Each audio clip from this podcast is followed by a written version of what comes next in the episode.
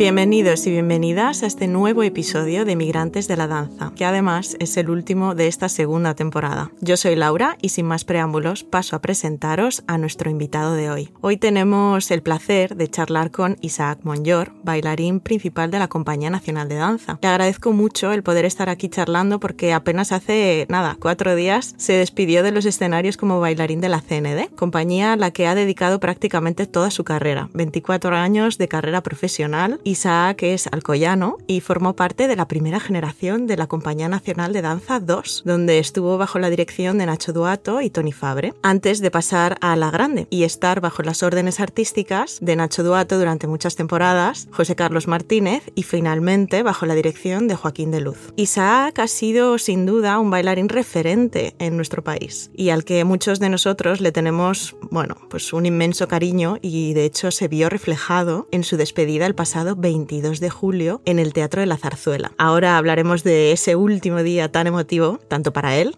como para el público. Pero lo primero es lo primero. Bienvenido Isaac, migrante de la danza de pleno derecho. Hola, muchas gracias por invitarme, Laura. Bueno, Isaac, empecemos por el final. Qué bonito se vivió desde fuera, qué emoción, cuántas lágrimas se vieron, no solo en escena, sino también en el patio de butacas. ¿Cómo lo viviste tú? Y bueno, si me permites, mientras nos lo cuentas, me gustaría añadir un clip de vídeo de tu saludo final para todas las personas que nos estén escuchando en YouTube y en Spotify mientras escuchamos cómo lo viviste. Bueno, fue, lógicamente fue súper emotivo. En ningún momento me esperaba que fuese así, para nada. De hecho, os voy a contar que, bueno, en octubre tuve una lesión en la espalda y en enero, cuando volví después de las vacaciones de Navidad, empecé a ensayar y tuve este momento de decir, ya, ya está, aquí paro.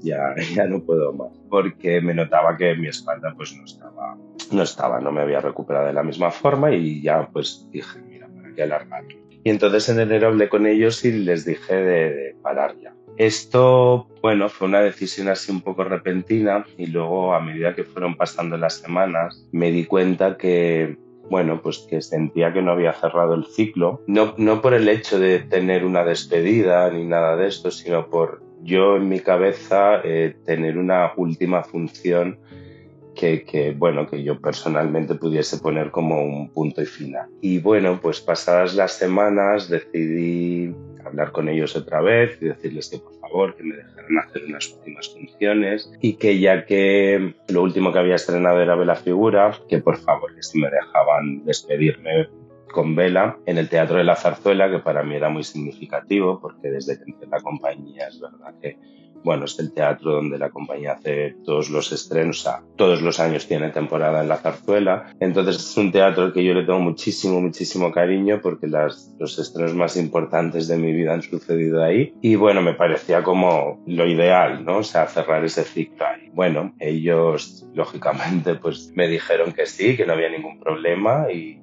pues me puse en forma, estuve tres meses ahí dándolo todo para volver otra vez, para poder estar más o menos bien físicamente y poder hacer estas funciones de despedida. Como te decía antes, sin ninguna intención de... Yo no pensaba que esto iba a generar esto y de hecho fue una sorpresa, ¿no? Por parte de mis compañeros y por parte de, bueno, de la compañía en general es verdad que Joaquín pues dio el ok para que se hiciera una despedida así. Yo no me imaginaba que esto iba a ser así para nada. Yo, bueno, que quería cerrar mi ciclo, pero fue toda una sorpresa que lo hicieran de esa forma, que saliesen mis compañeros con una rosa cada uno, que sacasen a mi familia, que eso fue muy, muy, muy emotivo. De hecho, me estoy acordando y me entré como la... un poco como la, la... ¿no? Se me saltaron un poco las lágrimas y todo, porque, bueno, pues el, esfuerzo que tuvo que hacer mi madre en su momento para que yo siguiese bailando y fuese a clases de danza y tal. Entonces hay como que hay mucha concentración de, muchas emociones ahí. Entonces, bueno, yo no lo esperaba y fue una sorpresa y, he de decir que, que mejor imposible. O sea, fue maravilloso. ha sido un regalo, esta despedida ha sido un regalo, de verdad.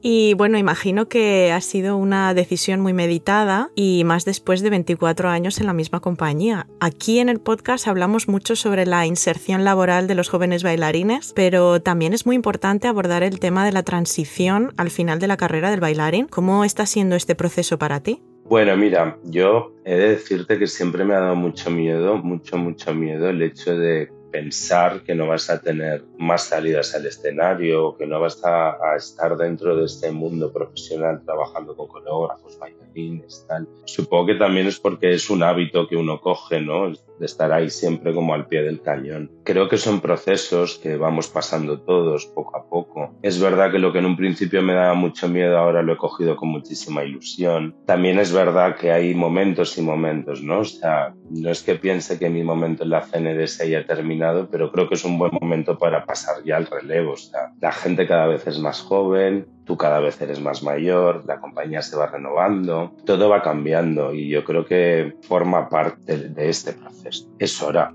de pasar ese relevo y que ahora les toca a ellos. Yo ya he vivido un gran momento allí dentro, he vivido cosas que posiblemente no se vayan a volver a vivir dentro de la CND. Me siento una persona súper afortunada de de haber vivido todos esos momentos. Les toca a ellos. Creo que el enfoque, una vez llega hasta este punto, lógicamente cambia. Eh, y hace muchos años que doy workshops o que doy clases y tal. Me he reencontrado a mí mismo haciendo esta nueva tarea y me encanta, me encanta trabajar con gente joven, me encanta transmitirles las cosas que tú has aprendido y, también es otro aprendizaje más, porque tú mismo te vas aprendiendo ahí dentro también otras cosas, lo cual me parece interesantísimo. Y bueno, no tengo ninguna intención de dejar de bailar, simplemente parar con la CND porque creo que ya es momento. Pero yo quiero seguir haciendo cosas, hay proyectos por delante, proyectos, bueno, típicos proyectos que aún no sabes si van a salir, si no van a salir, pero bueno, la intención está, ¿no? De seguir haciendo cosas y de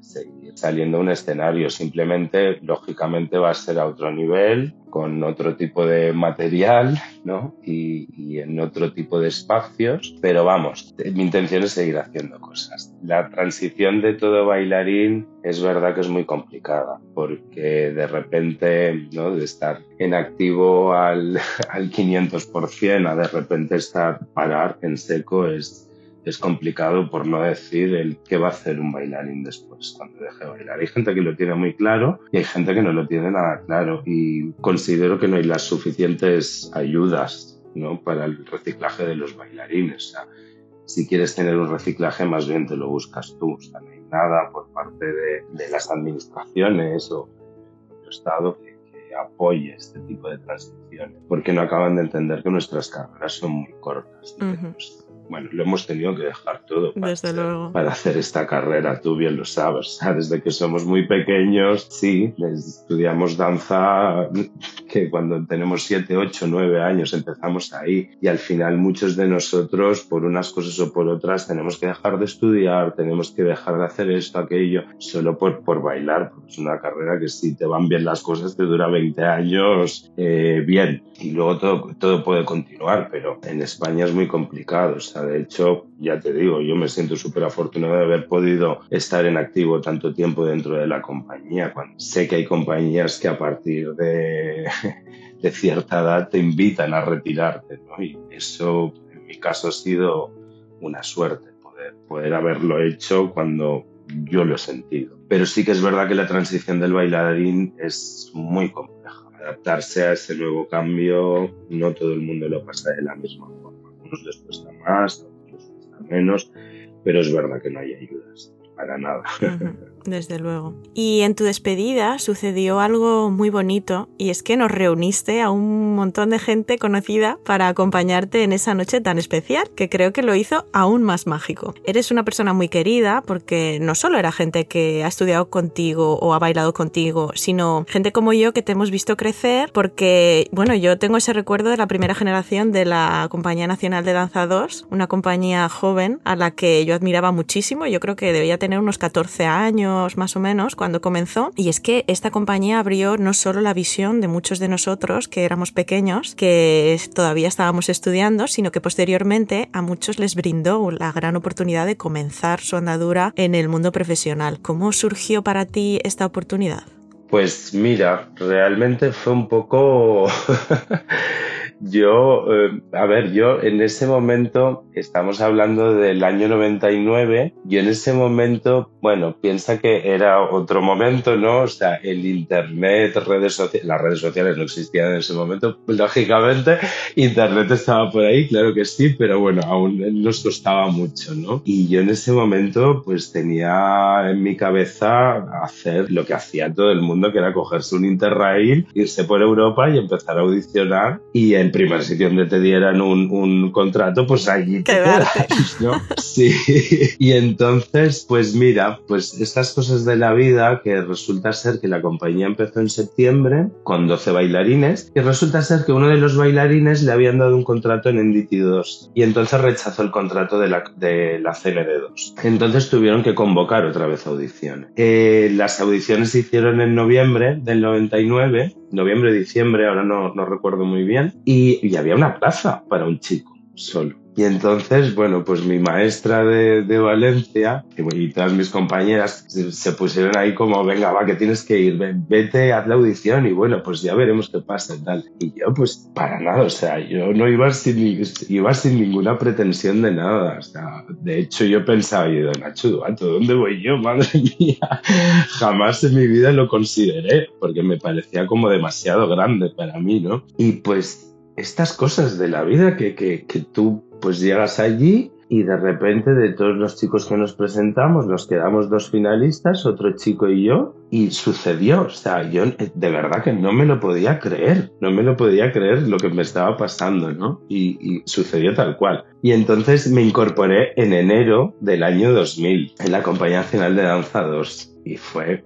bueno, sea, más maravillosa y más mágica del mundo porque de repente con 18 años todo lo que has soñado se, se hace realidad y eso fue maravilloso. Es una pena que la Compañía Nacional de Danzados no exista ya. Creo que es súper necesario y más hoy en día porque desde que los chavales terminan los conservatorios hasta que pueden entrar en una compañía profesional, esas, ese tipo de compañías están hechas como puente para justo eso entre el, lo académico y lo profesional y hoy en día hay muchísimas compañías que o tienes unos años de experiencia o directamente no te cogen. Entonces lo creo súper necesario. Es una pena que, que haya dejado de existir. Entiendo que, bueno, en este país ya sabemos todos que no es que se ayude demasiado al mundo de la danza. Es verdad que la compañía 1 tenía que crecer un poco más para hacer el formato de compañía que se quería hacer. Pero bueno, yo creo que hay un trabajo por hacer a ese nivel. Creo que se está intentando. Todo depende, porque en este país todo depende de la política. Desgraciadamente. Entonces, desgraciadamente,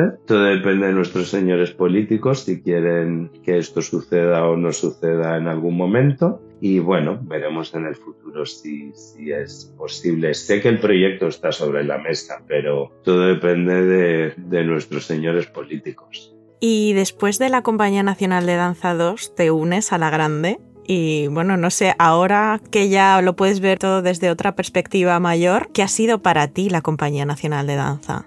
Bueno, ha sido todo. Yo me he desarrollado ahí dentro. Piensa que en ese momento teníamos un estilo muy particular Yo era muy joven, o sea que me formaron a imagen y semejanza ¿no? de, de, ese estilo. Sí que es verdad que me dio la posibilidad también de trabajar con grandes coreógrafos como Jerry Killian, Maciek, Forsyth o, o Hannah Harim. Fue maravilloso porque ese desarrollo... Mmm, ostras, yo doy gracias de haber tenido ese desarrollo y ese, y ese, aprendizaje. También es verdad que de repente en ese momento la compañía estaba establecida como una de las más importantes del mundo. Entonces era un sin parar. Era todo el día, mi primera gira fue en México. De repente entras en esa, en esa dinámica y yo, claro, mis primeros años yo alucinaba porque, bueno, ya te digo, antes de cumplir los 30 le había dado dos vueltas al mundo y eso, eso es impagable. eso es impagable. Entonces, el hecho de estar trabajando con, pues, con lo mejorcito de la danza en ese momento, ¿no? A nivel coreógrafos. Y luego mis compañeros eran maravillosos también, los de esa época. Cuidado, que no estoy diciendo que los de ahora no lo sean, ¿eh? Pero no, pues para que no se tergiversen las cosas, porque para nada. Pero sí que es verdad, claro, yo llegaba muy joven y todos me sacaban 10 años por lo menos, ¿no? Y yo alucinaba, porque allí la gente venía de NDT, venía de Hamburgo, venía de Bellat. Y claro, trabajar con todas esas bestias aparte también trabajar con la gente con la que yo me había criado. Eso también era otra, ¿no? O sea, de repente llegar allí jovencito y resulta ser que yo llevaba años viéndolos bailar y de repente estás tú dentro trabajando con ellos. O sea, era maravilloso, para mí era pues eso, un sueño hecho realidad. Es que lo ha sido todo. Luego es verdad que ha habido mucho cambio, te vas adaptando. A mí al principio me costó un poco adaptarme a este cambio, pero he de decir que bueno, que todos los cambios tienen su parte positiva y su parte negativa. O sea, no le quito valor a lo que se ha hecho con la compañía, ¿no? O sea, em, se ha podido ampliar mucho más el repertorio, eso es cierto, o sea, eso es innegable. Luego también te das cuenta que cada dirección trae su forma de pensar y su forma de hacer las cosas. Y no es ni mejor ni peor es diferente. Y eso, lo que a mí al principio me costó mucho de aceptar, luego me he dado cuenta que es que da igual, o sea, da igual con quien venga. Cada uno va a tener un pensamiento, una forma, una visión y, y, eso es interesante porque aunque haya cosas malas, pero también hay cosas muy buenas. De todo se saca el lado positivo. Creo que la compañía está en un momento muy bueno ahora mismo. Los bailarines que hay ahora dentro son maravillosos, con unas ganas tremendas de, bailar. También es verdad que es gente muy joven, ¿no? Y cuando, y la gente joven, claro, pues tiene unas ganas espectaculares. Eso ha sido un plus para mí justo en estos últimos años porque esa energía me ha arrastrado a querer continuar un poquito más, ¿no? Y, y eso lo agradezco, sí. Sí, porque cuando los ves a ellos con tantas ganas y, tú estás ahí ya un poco pasado, ¿no? Y ya diciendo, madre mía, a mí se me acerca el final, pero luego los ves a ellos y, y, esa energía a mí me ha llegado a arrastrar un poco. Se contagia, ¿no? Es una energía que se contagia. Se contagia, sí. Y lo agradezco mucho. Y además estar, yo creo que es imprescindible, ¿no? Estar en contacto siempre con la gente joven y estar un poco a la última, que les mola, que no les mola, hasta por dónde van ellos, por dónde andan, porque es verdad que generacionalmente las cosas van cambiando, el, el, mundo va evolucionando. Y cada vez más rápido. Sí. Sí, Y tú y yo hay veces que incluso ahora miro a la gente joven y hago, madre mía, ¿cómo puedo estar tan desconectado de ellos? No o sea, mi generación es una cosa y la suya es otra. ¡Wow! Y me parece importantísimo estar atado un poco a ellos, ¿no? Para seguir renovándote. Pero vamos, la compañía lo ha sido todo para mí. Tengo una pregunta, Isaac, porque he visto en tu biografía que te marchaste a bailar una temporada a Canadá, a Les Grand Ballet Canadien. ¿Qué fue lo que motivó esta aventura? Pues mira, o sea, yo no había salido de España, había empezado a bailar en la compañía y tuve pues ese momento de querer explorar, querer explorar un poco. Hice varias audiciones y bueno, pues me dieron contrato en Canadá, en Montreal. Me pareció maravilloso porque a mí Montreal era una ciudad, había estado ya varias veces con la compañía bailando y era una ciudad que a mí me flipaba, o sea, me alucinaba esta ciudad. Y cuando me contactaron y me dijeron que me daban contrato, pues dije, oye, pues a la aventura, vámonos a ello. Yo me apetecía mucho salir, pero me apetecía mucho salir porque no conocía nada más de la compañía. Y entonces pues me tiré de cabeza y me fui a Canadá. Eh, Canadá fue maravilloso, fue una experiencia que volvería a repetir con los ojos cerrados. ha sido de lo mejor que he podido hacer en mi vida. Yo siempre lo digo a la gente joven, tenéis que salir y no de vuestras ciudades, sino tenéis que salir de España, porque luego tiempo para volver siempre hay tiempo para volver, pero tiempo para irte o lo haces cuando eres joven o luego cuesta mucho salirse de, tu vida, ¿no? O sea, de, de, lo que está, de lo que has construido y porque uno también entra en cierta comodidad en su país, su familia, sus amigos y es normal que luego la gente le dé como más pereza salir. Pero es, me parece importantísimo salir, mezclarte con otra cultura, eh, trabajar en otra compañía. Eh, lógicamente, que esto también te lo da la Compañía Nacional de Danza, ¿no? Pero trabajar con, otra, con otras nacionalidades, otras culturas, es maravilloso, es maravilloso. Y bueno, pues en Canadá tuve la, la oportunidad de trabajar con gente que aquí era inviable porque son otro tipo de coreógrafos y, porque también el formato que tenía la compañía en ese momento era otro y me vi, fue maravilloso, maravilloso. También era otra, otro sistema, ¿no? Era sistema americano, no tiene nada que ver al, sistema europeo, sí, era otra organización, era, era, era otra cosa, pero fue maravilloso, fue maravilloso. Sí lo recuerdo como una de las mejores experiencias de toda mi vida. Y lo guardo con muchísimo cariño, ¿eh? O sea, tengo unas ganas de volver a Montreal. Luego he vuelto como dos o tres veces y cada vez que voy es como, como mi casa.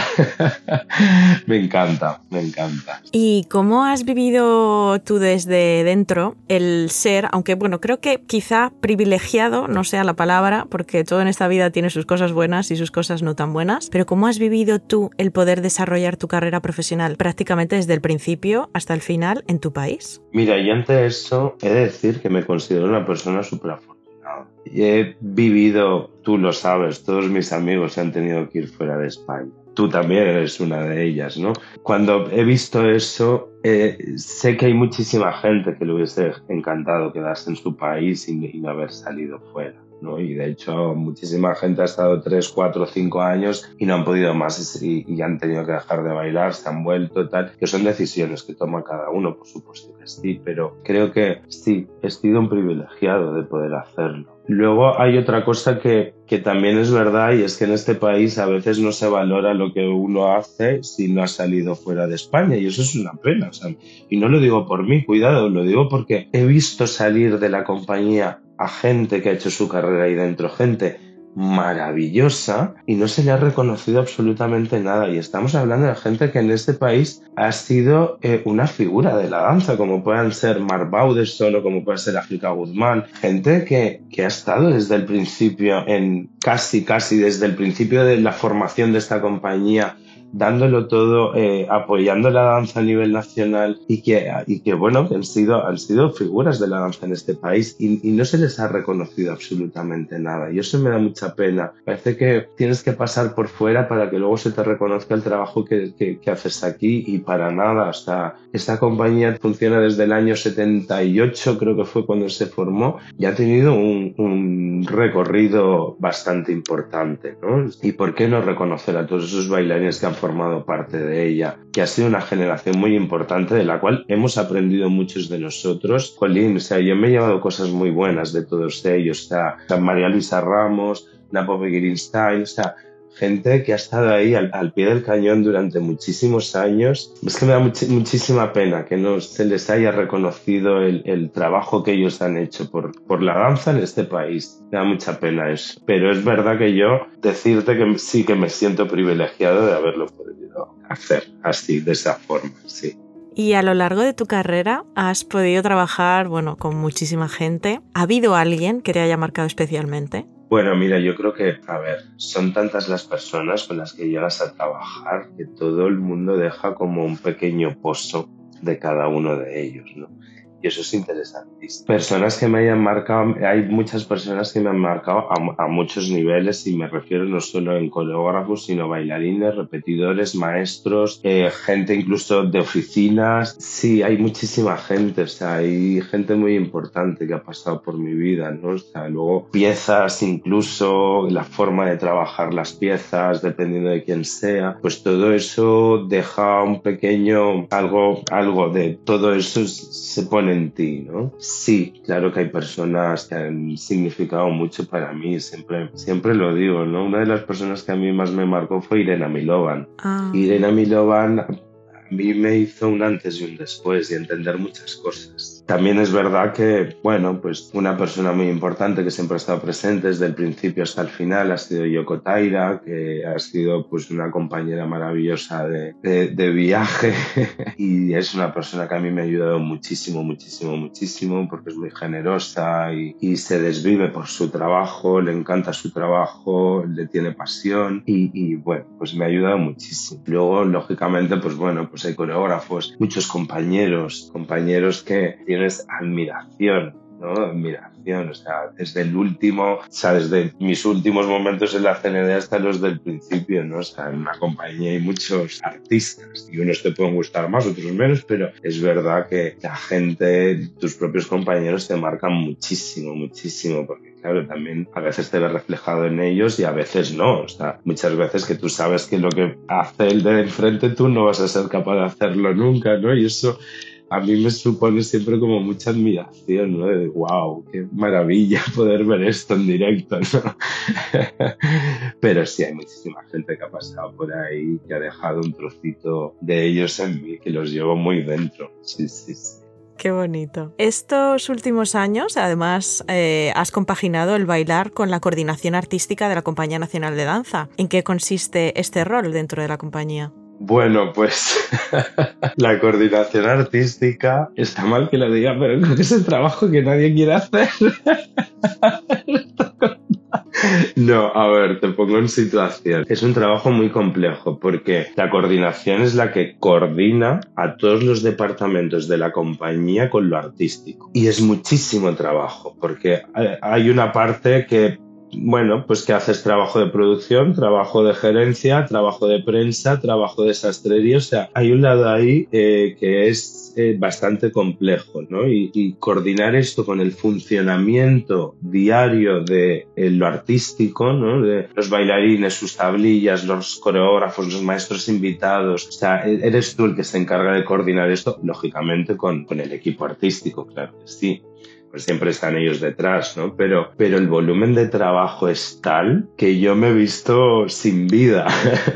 sin vida, sí, sí, porque era una cosa que no, no, paraba nunca, no paraba nunca. Incluso, claro, en mi caso, pues a lo mejor incluso más complicado porque además también estaba bailando al mismo tiempo y entonces las horas que no, que estaba dentro en el estudio ensayando, luego las tenía que recuperar y entonces al final pues, acababas haciendo 12 horas al día, sin más. Pero he de decir que ha sido todo un aprendizaje que te hace cambiar la perspectiva muchísimo del funcionamiento de una compañía. Te das cuenta de a veces lo mimados que estamos los, mimados, entre comillas me refiero. No, los bailarines no estamos mimados, pero se nos escapan muchísimas cosas de las que suceden dentro de una compañía y que... Sí, y cuando eres bailarín no eres consciente. Eso es, y no llegas a entender nunca. Y gracias a este trabajo me ha abierto mucho más la visión y la percepción de las cosas dentro de, de una compañía, además de una institución como esta, ¿no? Y que entiendes, entiendes mucho más, porque el, funcionamiento es el que es, porque hay veces que las cosas se complican tanto, pues tienen que pasar muchos filtros, hay mucha burocracia, es complejo, es complejo. Pero he de decir que, que ha sido maravilloso ese proceso de dos años que he estado coordinando porque me ha abierto mucho mi perspectiva.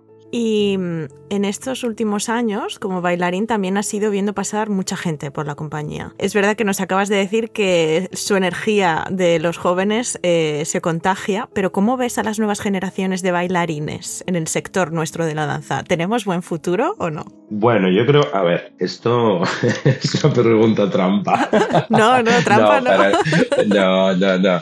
No, mira, yo, la generación ha cambiado mucho. O sea, de la mía, por ejemplo, a la de ahora veo, lo veo en él, cómo están, cómo, cómo afrontan las cosas. Es verdad que su vida no es la misma que la nuestra. Nosotros hemos sido la generación que nos hemos criado con ese avance tecnológico y ellos ya se han criado con la tecnología, ¿no? Y ahí es donde está nuestra, creo que donde está la diferencia. Ellos tienen acceso a todo y hay un lado que es bueno, pero hay otro lado que es mal. Las redes sociales no, no juegan muy a favor de esto. Y con esto quiero decir, ellos solo ven cosas muy concretas y muy puntuales. Bailarines maravillosos que cuelgan sus vídeos, que están haciendo sus roles solistas, sus, sus cosas, ¿no? Y no entienden que para bailar y para llegar ahí tienes que pasar un proceso. Y eso es lo que muchas veces veo con la gente joven cuando llegan a las compañías. No quieren todo rápido, quieren llegar muy rápido. Y la danza es un proceso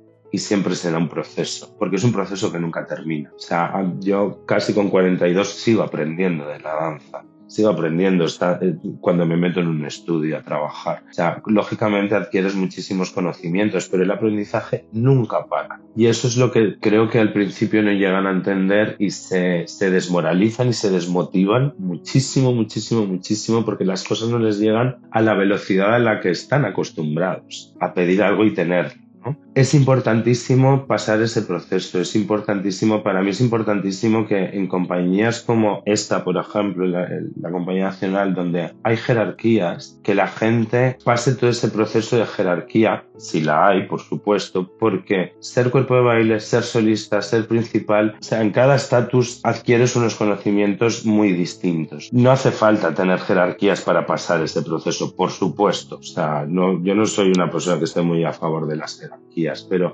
me parece importantísimo porque muchas veces veo que la persona, los bailarines que no pasan por ese tipo de jerarquías luego tienen ciertos problemas a la hora de trabajar, ciertos problemas entre comillas, me refiero a que por ejemplo se ve por ejemplo cuando hay que bailar en grupo y, y uno va a su rollo, que de esos siempre hay alguno, ¿no? Pero... Siempre.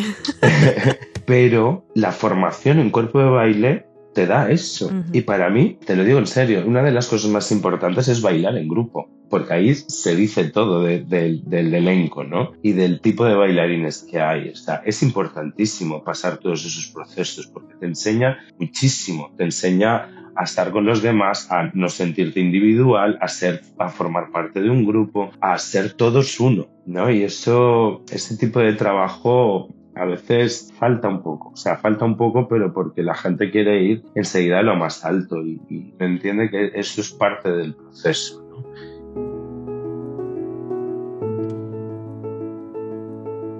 Isaac, vayamos ahora a los comienzos. ¿Cómo surgió tu relación con la danza? Buah. Sinceramente no lo recuerdo. O sea, y quiero decir, no recuerdo en ningún momento en mi vida en el que no hubiese danza. Yo fui un niño que desde pequeño bailó. Estaba implícito en mí bailar. Yo no recuerdo ningún momento de no bailar, ¿no? O sea, sí que es verdad que hubo un momento que mis profesores del colegio, yo creo que iba como a primero de GB, más o menos, y ya mi, mi, mi, maestro de primero, y recuerdo que ya le dijo a mi madre, mm, este niño tiene que ir a clases de danza o algo, dice, porque es que me para las clases, o sea, se levanta en mitad de la clase y se pone a bailar. y, y, eso lo he recordado toda mi vida, que yo era, yo siempre he sido así, ¿no? O sea, de estar en casa y yo ponerme el radio cassette y ponerme a bailar y hacer mis cosas, mis, mis coreografías. o sea, que no, no tengo un recuerdo de, de ahora me da por esto, no o sea, era algo que, formaba parte de mí. Sí que es verdad que, bueno, pues es a los 7, 8 años empecé a tomar clases, a los 9 creo que fue, entré en el conservatorio de, Alcoy, que ahí fue cuando empecé a, estudiar en el conservatorio Recuerdo que mi primera clase me acompañó mi padre con, con, mi hermano. Yo estaba nerviosísimo porque entrar en el conservatorio era como, wow, lo, lo, lo más, lo más alto, ¿no? y era como algo importantísimo. Pero nada, o sea, fue un poco así, sin, no fue demasiado pensado, ¿no? Fue más bien por necesidad.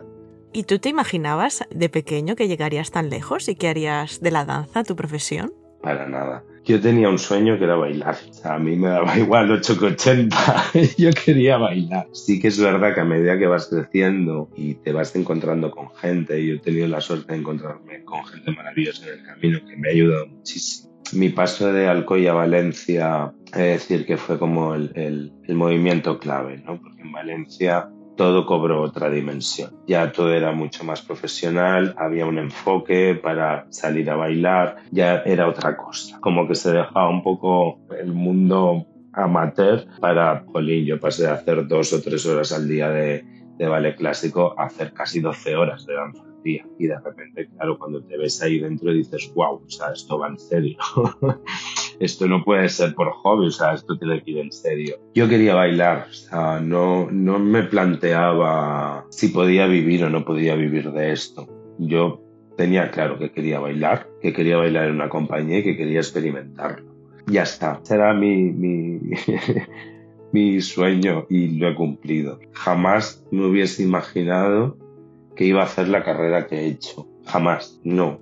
He sido una persona que me he dejado llevar por lo que me ha puesto la vida adelante. He sido currante, porque también es verdad que, es, que me o sea, yo me di cuenta desde el principio cuáles eran mis carencias. Yo sabía que yo no iba a ser un bailarín clásico, por lo que a una compañía clásica no podía ir porque porque si no me iba a quedar en la, en la última fila allí apartado y no iba a evolucionar. Es verdad que yo también era muy consciente que yo no era ese tipo de bailarín, tampoco era un bailarín con una formación contemporánea maravillosa, o sea que estaba ahí en un limbo así como un poco extraño, pero cuadró muy bien con la compañía nacional en ese momento porque era Nacho Duato y el trabajo de Nacho pues está basado desde una, desde una base clásica, pero luego también hay cierto movimiento, entonces bueno, pues yo, es verdad que también era muy joven, ya lo he dicho antes, entonces como que se me formó para este estilo, ¿no? Pero no, no tuve ningún, no, yo me dejaba llevar por lo que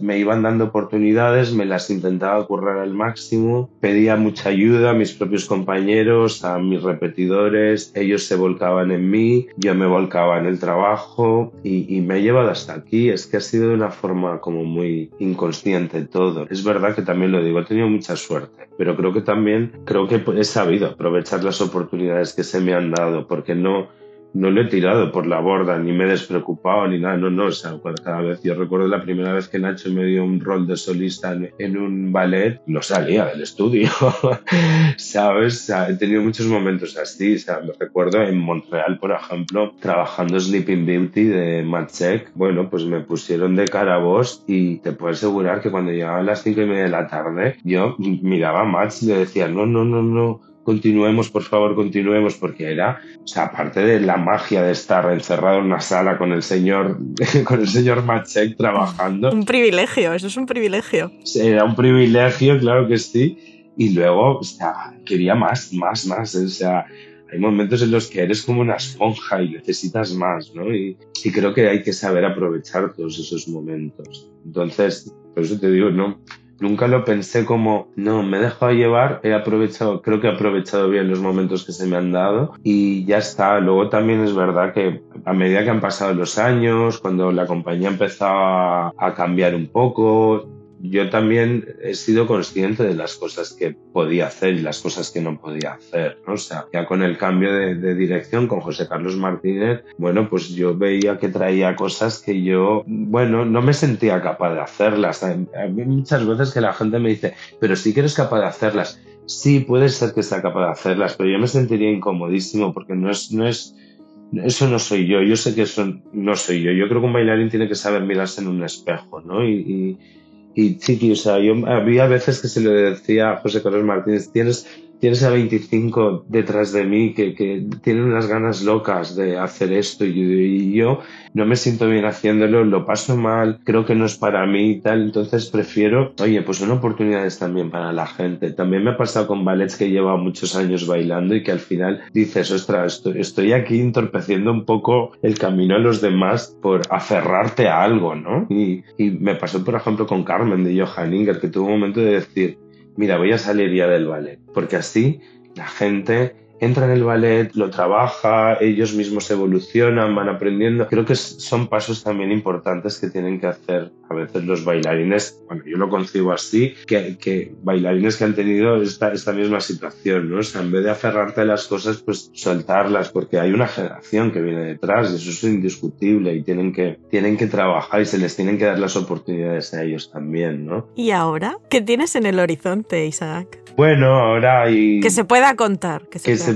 No, no se puede contar mucho. O sea, hay clases, workshops, calas, hay cosas que se están cociendo que aún no están seguras del todo. Hay proyectos, proyectos que, bueno, pues que están un poquito en el aire, que me hace muchísima ilusión, lógicamente, pero, pero que bueno, que vamos a ver si salen o no salen. Hay cosas que están más seguras, hay unas cuantas galas con Duato por aquí, por España y tal. Entonces, bueno, esto más o menos sí que está un poco más seguro, pero bueno, son cosas. Yo he cerrado una puerta y estoy abriendo otra y, y, la abro con muchísima ilusión porque creo que también es el es momento de hacer esto.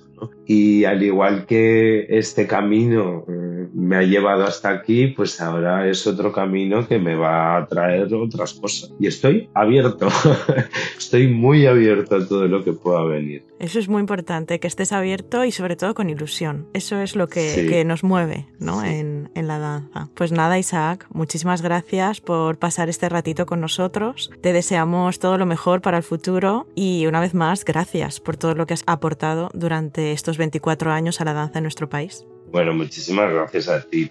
Yo he de decirte que aportar no sé si ha aportado mucho. Yo sé que para mí, para mí ha sido un viaje maravilloso, el cual si volviesen a hacer lo repetiría, porque ha sido maravilloso.